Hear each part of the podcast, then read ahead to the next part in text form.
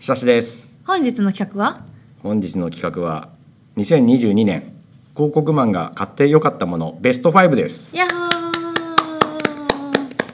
はい。なんでこの企画なんですかね？世の中でよく受けている企画だからです。単純。広告マンが買ってよかったものランキングということはなんかのラジオで言った例えば夜間美容シャンプー夜ですみたいなことではないってことですね。ではない。トレンドを紹介するのではなく我々一広告サラリーマンがうん。去年買ってよかったものというのを、うん。まあ、ちょっとマニアックな視点から広告マンならではの視点からご紹介して、うん。皆様もよろしければ買っていただこうかなというはい。プロモーション企画です。はい。えーサポーティッドバイそんなことないんですよ。そんなことはないんですけど。ちょっといろいろあるんですよ。はい。何ですか？いや今それを今から紹介して 漫才漫才のなん？入りなん流れのこの分かってなさい。素人？素人さん、違う違います、はい。1位からですか？そんなわけないだろ。つまんないだろ。もうそこで切るよね人は。1位聞いたら「あそっか」っつって。怖い。じゃあ5位から。ごめん。なんか今日はとんがりすぎてる。今日はなんかとんがってますね、うん。あの花粉症でイライラしてるだけなんですああなるほどですね、はい。じゃあちょっとマイルドにいきましょう。よはい。じゃあ私からあ出していきますか？か？楽しみだな。怖っ トゲえっ、と第5位が「ごめんね素肌」というパックになります。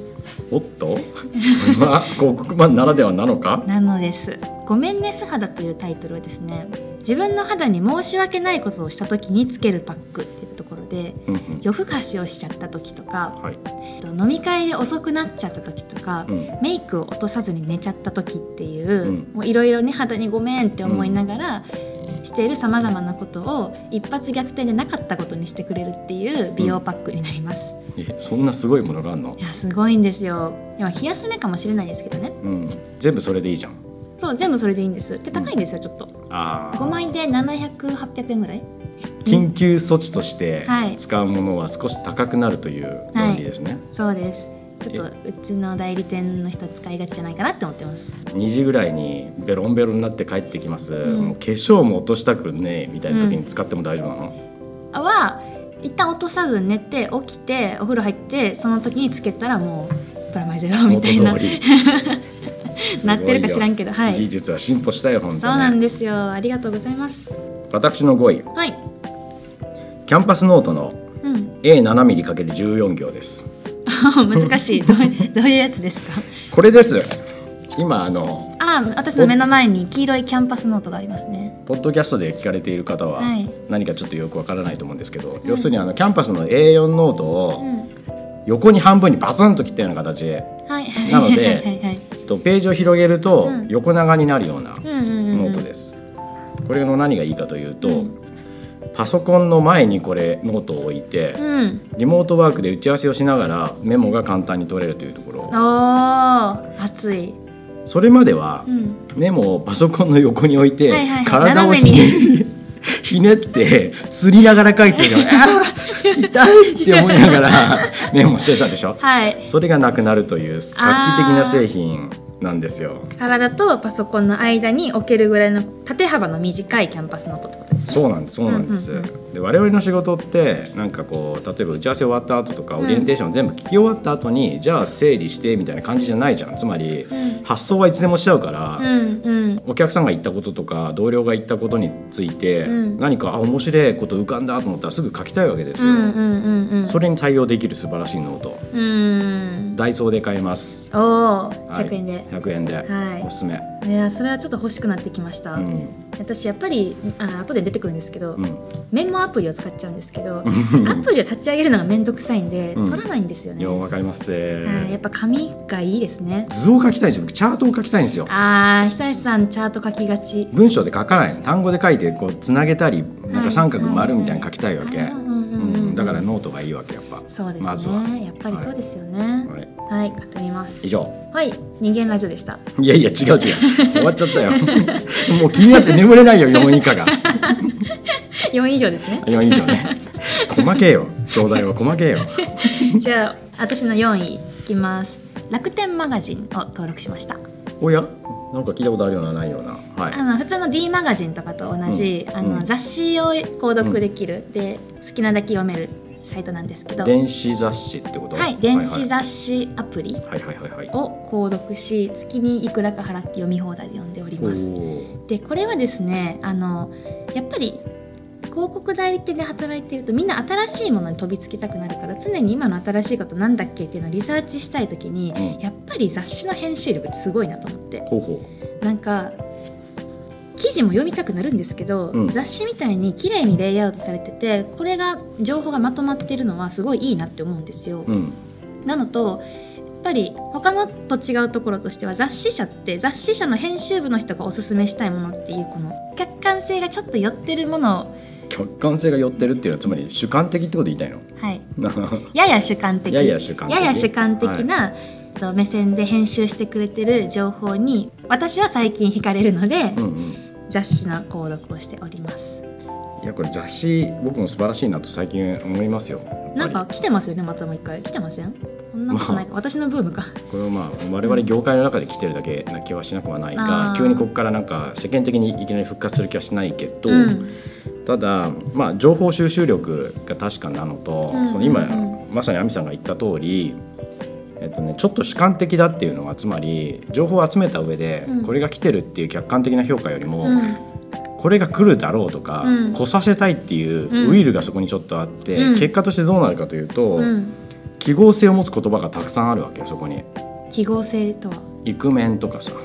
あー。あと何でしょうか。朝活とかさ。はいはいはいはい、今はい、ヌン活とかさ、うんうんうんうん。実は雑誌から出たことめちゃめちゃ多いんだよね、うんうんうんうん。そういう言葉を見つけるとすごく使いやすい。確かに。から僕は雑誌は重宝してますね。あー確かに、ヒントがいっぱいあるんですよ企画の。そうなんですよ。はい。が4位でした。私の4位ははい。龍角散ダイレクトです 大丈夫ですか？喉が痛い、はい。まあ今は花粉症でちょっと喉痛いんだけど、はい。リモートになってですよ、うん。打ち合わせとプレゼンの本数増えませんでした？増えます。増えました。でもなんで増えたか増えましたって私リモートしかやったことないですもん。あそうかそうか、はい。そうなんですよ。僕がビフォーアフターでうん。主観的にこうなんとなく考察しますとですね増えてんですよ。で多分仕事の仕方が分散型になってんだろうなと思うわけ、うん。例えば2週間後にでかいプレゼンドーンとかではなくって、うん。クライアントとの打ち合わせもこまめにうんうん。4日ごとに30分していくとか例えば、で結果的に打ち合わせの時間と、うん。それから回数が増えているっていう状態にもなってんじゃないかな、これは社内でも一緒なんだけど、はい。となると喉がかなり我々武器になってくるわけですよ。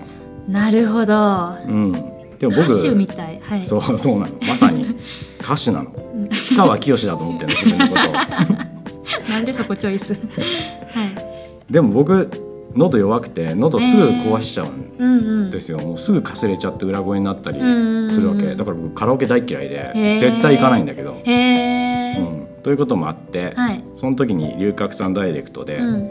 まあ数時間は保てるうんうんうんうん。から重宝してます。なるほどです、はい。喉を大事にしましょう、喉大事に。はい。3位なんですけどアベマに登録しました、登録してばかり。アベマに登録しました。有料？有料。アベマ TV 有料会員です。えだってネフリとかそうそう。アマゾンププライムも入ってます。ほうほう。でプラスであえてアベマを登録したんですけど聞きましょ広告マンのう、うん。若手って、うん、今の若者って何好きなの？どういうのが好きなの？ってめっちゃ聞かれるんですよ。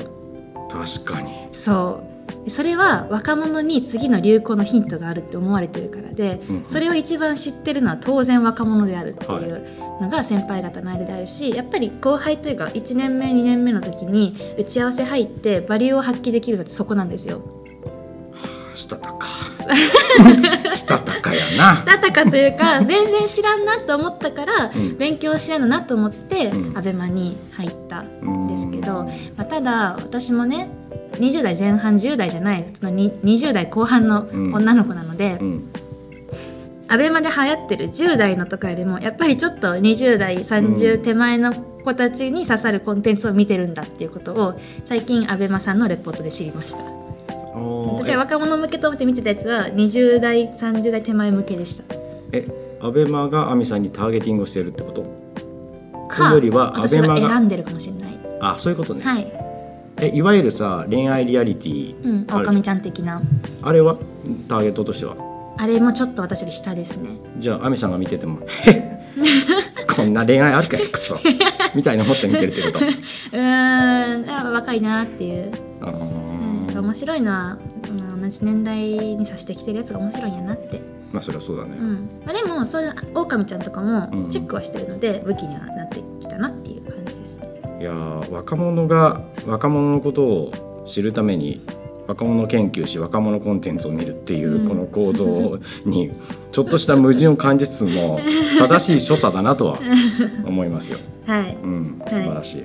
私の3位ははいスタンディングデスクですね。あなんか言ってましたね最高ですよ。はいはいはいまあ、これ僕特有の可能性はあるんだけれども、まあ、我々常にアイデアを練らなきゃいけないうんわけですよ。うん。あるいは打ち合わせしてても打ち合わせ？え噛んだ。今日ね 本当ダメなんですよ。今日っていうかもう昨日からプレゼングダグダなんだけどはい。噛みまくってて、はい。まあそれ置いといて、はい。打ち合わせで突破口をどっか見つけなきゃいけないみたいな時で、うん。ここだと思ったらぐるぐる頭働き始めるでしょ。その時僕ねじっとしてらんないのね絶対。はい。一級三張りに、はい。なんかもう動いてないと進めなくてだから座っているとダメなんですよ、うん。だからスタンディングデスクにしてとにかく部屋の中を歩き回るっていう、はい。で、うん、だからもうね全然机じゃないところの部屋の片隅とかにこんなって座って。考える人みたいに。そう。でずっと喋ってるの僕 怖い。これこうだと思うんだよねこうだと思うんだよねとか言いながら。そう。部屋の片隅で。パソコンも見ずにこれがスタンディングデスクの効果ですスタンディングデスク関係ねえ。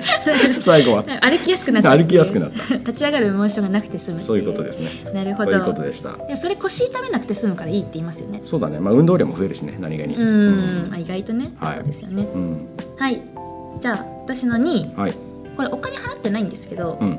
あの Notion、はい。メモアプリです。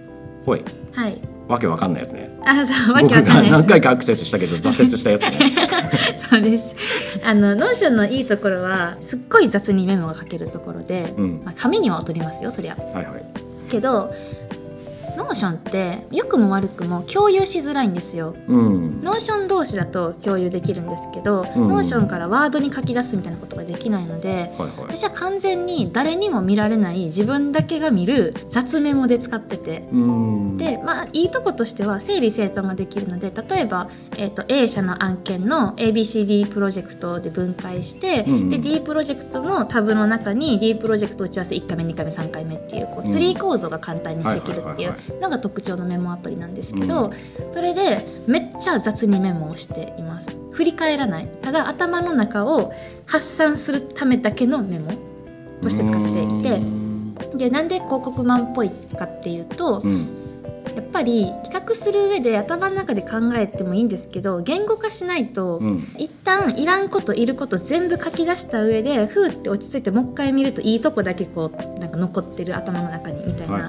い。一旦発散させて就職収束させる作業が必要な時に、うん。発散の対象サンドバッグみたいなのがあるってめっちゃいいなっていう。なるほど。はいで2位ですね。2位か、はい。2位はなんだっけ？今 Notionに収束するだっけ？Notionに収束収束違うノーションで発散させるです。なるほど、はい。い、いと思いますよ、はい。まあさっきの僕のこのキャンパスのノートにわーって書くのと近いですね。近い。作業、うん。僕はまずはこのチャートで書いちゃうタイプなんだけど、うん。まあ多分亜美さんは文章にするタイプなのかなって今ああそうですね、うん。そうかも聞いていですて思いました。まあ、はい。い、ろんな手法がありますよね、うんうん。私の2位はい本ですね。はい。去年一番衝撃を受けたはい。本。はい。ちょっと古いんだけど多分2000年代後半か2010年代前半に出てる本なんだけど、うんうん。14歳からの哲学入門っていうお。ヤムチャさんが書いた本があるんですよ。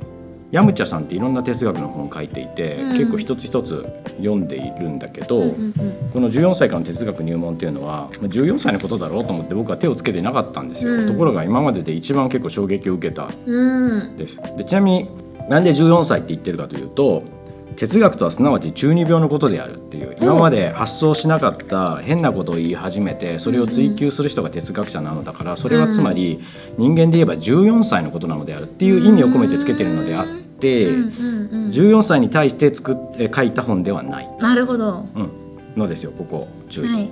でまあ、大体知ってることもあったんだけど、はい。僕はあの哲学の流れの一番最後の部分つまり1900年代のポスト構造主義っていうものをちゃんと理解してなかったんですよ。うん。今も完全に理解してるわけではないんだが、うんうん。そのこう一番の事例としてジャン・ボードリアールって人の話が書かれているんですよ。はい。知ってる、知らないです。うん、これねあんまり深く話すと、うん。僕のプランニングスキルがちょっとバレてしまうので、うん。ここでは深く語らないんですけれども、は相当学びを得てるんですね。で、はい。簡単に言うともう必要の時代から記号の時代に入ってるよねっていうことを認めた上で、うん。必要は限界があったんですよスペックを高める競争には。ただ記号を作ることには限界がなくて無限だよね。我々その無限のループに入っちゃってるよね。っていうことを明らかにしたのが、ジャン・ボードリアールっていう方なんですよ。うん。雑誌の話してる時に記号性でちょっと分かったふりをしちゃったんですけど、はいはい。記号って意味みたいな意味ですか？まあ意味と言ってもいいけどえっとね厳密に言うと雑誌の記号性のことは社会記号っていうと思うの多分、うん。つまり PR 効果のある記号でもやもやしていたものがその社会記号によって言語化されることによって市場が生まれるっていうはいものが社会記号。これ PR パーソンなら絶対押さえておくべき用語。うんこれを雑誌がやってるうんですよ。で哲学的に言う記号のことは簡単に言うと意味とかうん。ブランドのことうん。我々何にお金を払ってるかっていうと、うん。こととか意味とかあの社会的通念としてそこに価値があるよねと思われていることに対してお金を払っているっていうこと、うん。じゃないですか。でこの価値は無限に作れるんですよ。だって存在しないものだから、頭の中にしか存在しないものだから、こっちがいいぞって誰か言えばそれが急に価値になって、うん。でそれで市場が作られるわけですよ、これも永遠にできるのなるほど。っていうことをまあ彼は言ってるんですよ。理解です。っていう考え方をもうベースにうん。ここ1年間はずっと企画書を僕は書いてうん。いるので結構はい衝撃を受けた考え方ですね。はいなるほどです、はい。じゃあ1位。はい、1位。1位。じゃあここら辺で終わろうか。続きは1年後かな。1年後、はい、じゃあはい1位は、私これ本なんですけどヒットを作る調べ方の教科書。うわ。知ってます？知ってますよ。聞いたことあります？あの広告代理店の方が書いたあのすごい分厚い本だったりするんですけどあの同じ業界の人が書いてるからと思ってで分厚いんだけど教科書って書いてるから、うん。気になるなと思って読んでみたらはめっちゃ良かったんですよ。い、1位に？1位。僕もその本の存在知ってましたよ。ただ、うん。あの分厚さにうん結構やべえなと思って手をつけられていない。うんうんえでも本当に読んでよかったなって思うのがうん私プランナー今2年目とプロフィールに書かせていただいてるんですけど、はい。まあ、こうちょっと経験を積んだ時に、うん。1年目の一番最初に習ったうん。マーケティングとはほにゃほにゃである。うん。でリサーチとはこうすべきである。でターゲットとはほにゃほにゃみたいな定義って2年経つと全部忘れてるんですよ。ほいほい。でももう一回同じことなんだけど学び直すとうん。その時に学んだこと以上のものが学べるっていううんうん。復習として私は使わせていただいてうん。それをこのタイミングでこのヒットを作る調べ方の教科書本当にマーケティングの1から100までをうん。すごい分かりやすく書いてくださってるんですけど、うん。これで復習ができたことがうん。なんかすごくこれからのきっとプランナーとしてうん。生きていく素地としてはすごい良かったんだろうなって思いましたね。素晴らしいね今のねでも本の読み方は、はい。僕もすごい経験があって、はいはいはい。あみんなそう思うんだと思って思ったんだけど、1年目でちょっと焦ってつまり僕はマーケティングの勉強してから広告業界に入ったわけではないので、うんうんうん。マーケティングのこと知らないかと思って焦って読んだ本のことはもう全く覚えてないわけ一うん冊も。うん。うんところがその後10年目ぐらいでもう一回ちょっと読んでみるかと思って読んだ時に、うん。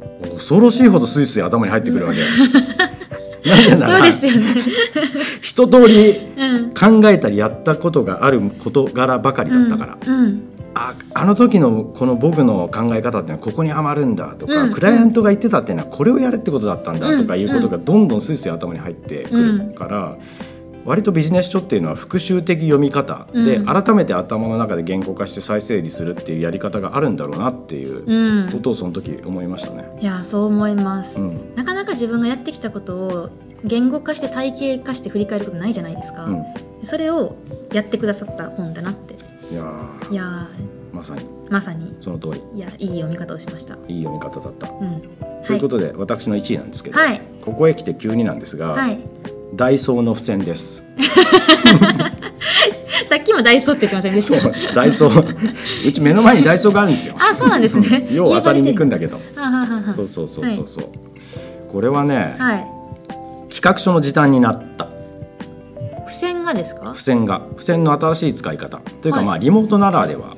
多分オフィスのデスクにいてもなかなかこういう方法が取れなかっただろうなと思ったんだけど例えばななんかオリエン受けて、うん。そのプロジェクトに関してう思いついたことを思いついた時にランダムにうん。付箋に落としていくわけ、つまり企画書書くぞっつって何かを考えたのではなく、ん。他の打ち合わせの合間とかにそういえばあの案件こういう考え方もできるなとかって思いついた一言を書くっていうのをずっと続けていくわけ、である程度ボリュームがたまるじゃん20枚とか。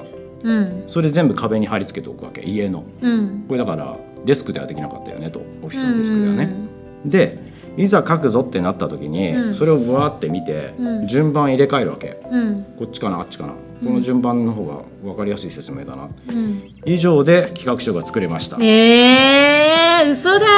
本当ですよ。嘘だ。あとはそれをパワーポイントに落としていくだけ、マジですか、うん、え何書いてるんですか？その企画あの付箋に。何を書いてるか。例えば、えっと、クライアントが言っていた価値定義を、うん。消費者ベネフィット側から書き換えると、うん。こういうことが言えそうだなみたいなのをなんか3つぐらい考えてペッて貼っとくみたいな。あでそそれを見ながら今度はその前後がなんとなく妄想できてくるじゃん。ー、うん、そういうベネフィットだとどういう顧客維持とか CRM が考えられるかなとかっつってまた次に貼ったりするじゃん。はいはいはいはい。うん、でこれをクライアントに説得するためには例えばどういうロジック必要なんだろうかなっていうと今度前の方にちょっと貼っていくわけよ。ペッペうッて。たりして。で最後わって見た時にとはいえ辻褄合ってねえなみたいなふうに思うとそれを入れ替えたりして、まずインパクトあるからアイデアの法則言ってみっかとかっつってはいロジックの前にドーンと言ってみようみたいな。そういうことを最後構成していってでそれがパンチラインになってるわけですよ。うん。つまりパワーポイントの見出しになってるわけ全部。はいはいはいあとはそこにエビデンスなりデータなりファクトなりっていうのをつけていけばもう完成っつって。スーパー早く企画書できるぜってすごいう。い。スーパー早いですね。そう。ではなんかパンチラインになるようなことを付箋に落とし込む。その取捨選択をしてこれがパンチラインだって出す付箋に書く情報の取捨選択が上手っていうのが多分一個。私だったら変なことも書いちゃうから、うん。思いつくままに、うんこう壁に貼った中にいらん情報がいっぱいあると思うんですよ。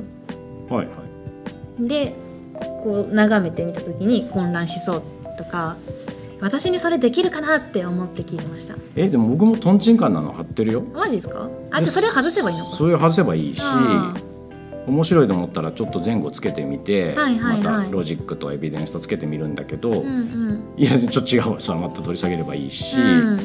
意外に A じゃなくて実は B だって考えたいことはうん。結合させると C じゃねえかみたいなことになったりもするから、常に目の前にこうさらされてる状態になってるっていうのがいいのかもしれないね。あーあのパワポの一覧表示みたいなことですそうそうそうそう。あれってねノートだとできないんですよ。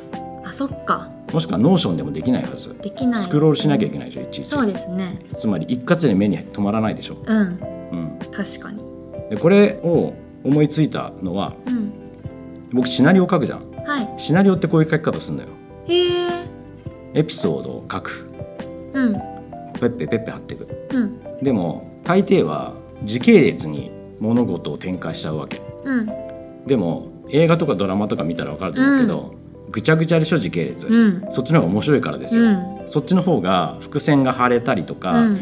えっと、視聴者が知らないことを後で明かしたりするようなことができるからだよね、うん。うん。で後で動かす。うんつまり物事はなんかロジカルに考えて発想を縦に横に膨らませた上で、うん。後でぐちゃぐちゃにした方が面白いんだっていうことにシナリオの勉強の時に気づいてしまったのではい。それを応用しているっていう。シナリオ式企画書ライティング。そうそうそうそう。すげえやってみたい。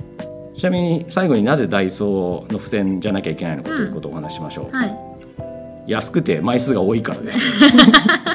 しょうもねえ貼り貼って外しやすいとかじゃないんですね。じゃないです。うん。うん。安くて量が多いんです。ねめこんなだよ。あこんなってあのビジュアルさせてもわからないんだけど。5 6センチありますね。そうそう。5 6センチめちゃめちゃ厚いんだよ。うん。使っても使ってもなくならないからもううん。平気で変なもん書いてどんどん貼るってことが躊躇なくできるっていう良さうん。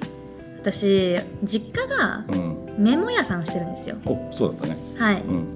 でメモの価値ってうん。今、本当になくなってきて、うん。なぜならパソコンでメモが取れるとか、うん。もうリモートだからそもそもいらないみたいなこととかあって、けどその使い方はうちの実家の最高につながりますね、最高につながる。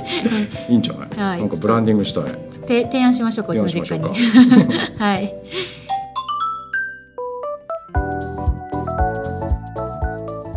5位から1位までおはい互いのものを発表しましたけれども、はい。どうですか？やっぱ業界の特徴としては発散が大事なんかなって思いました、うーんメモとかの付箋とか私で言うと Notionとか、うん。発散系発散できるものは常に求められているのかなって他の業界の方だとこれ入るかなっていうのをちょっと思いました。そうですね、うん。人間の限界だけど、うん。脳の容量うん。とかメモリみたいなものに限界があるから、うん。次々吐き出してうん。言語化して外部化しておかないと、うん、次の発想ができないんだよねメモリが圧迫されちゃって。あーなるほど。うん、って僕は思う。確かに。いやーめっちゃ納得です。うん。まあ、僕の驚きはあの若者は若者研究してるだね。だって求められるんですもん。アイデンティティを保つために若者が若者研究してるっていうのはめちゃめちゃ面白かったですね。うんうんううん。んそうなんです。大変なんです。はいということでこはい。れを毎年の企画にしていきたいと思います。はい。以上人間ラジオでした。ありがとうございます。ありがとうございます。メモメモ。メモメモ。安上がりですね我々本当ね。